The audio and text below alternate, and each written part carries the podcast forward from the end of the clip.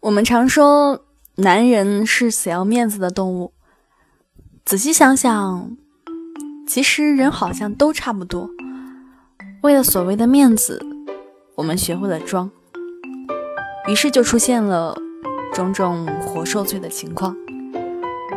所以今天我想来跟大家聊聊要面子这件事带给我们的苦恼，以及如何做一个不要脸的聪明人。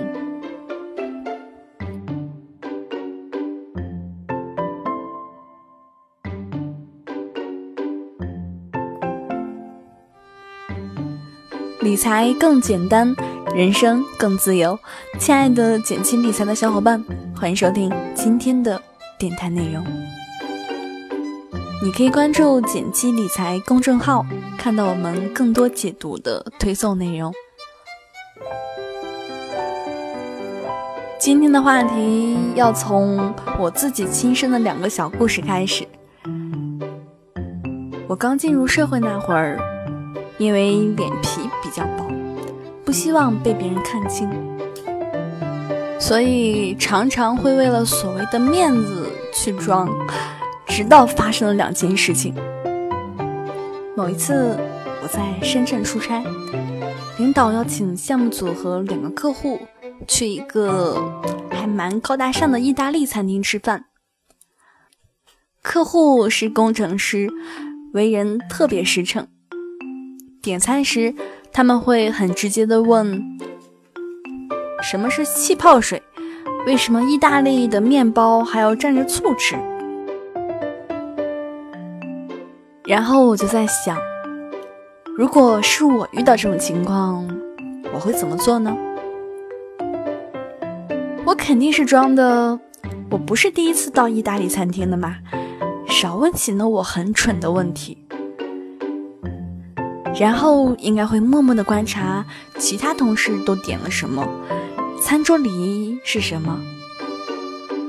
对比我的内心，当下我就觉得那两个客户特别真实，我特别喜欢他们那种坦然自若的状态。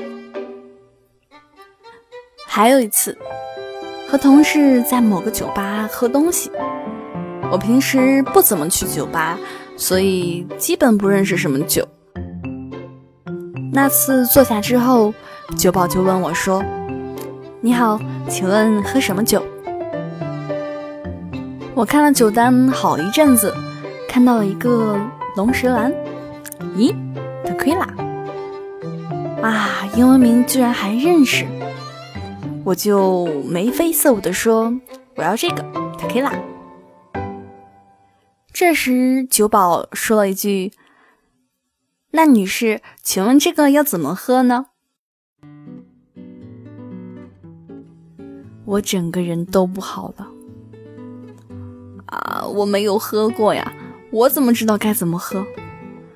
然后很装的我就做了一个很傻的事情，我假装刚刚没有听清楚。嗯，你说什么？这时，我旁边的一个同事好心的补了我一刀。他是在问你 tequila 打算怎么喝啦？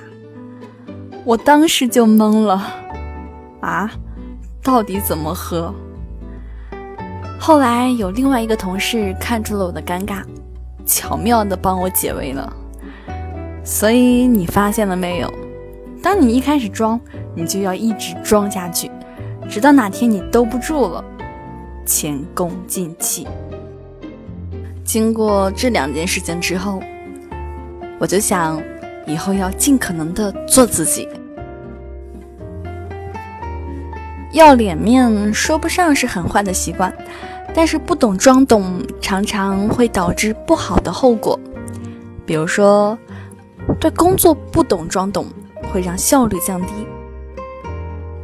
带过团队的人会很真切的体会到，在老板和你沟通的时候，比起你听不懂他说什么，更可怕的是。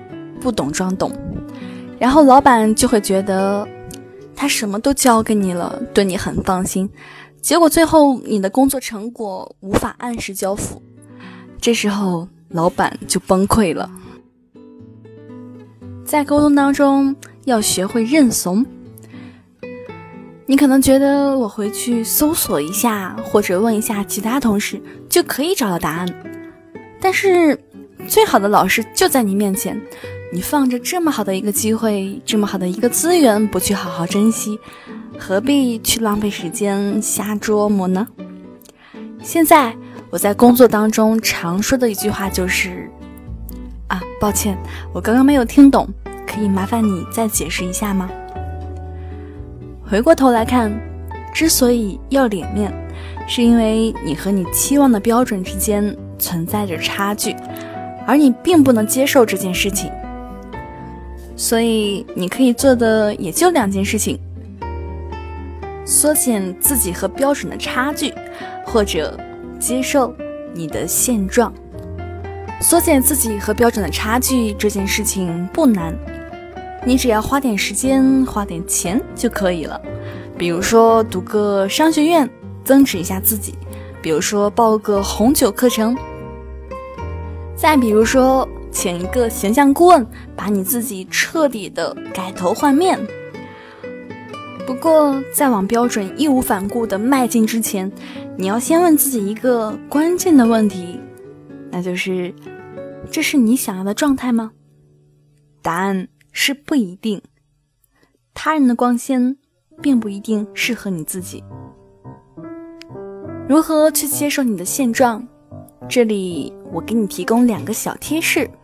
第一是脱衣服，不得不说，正装会给你带来仪式感的压力。当你穿的更加休闲一点，你会没那么装着端着，你会对不要脸这件事情更加能够接受。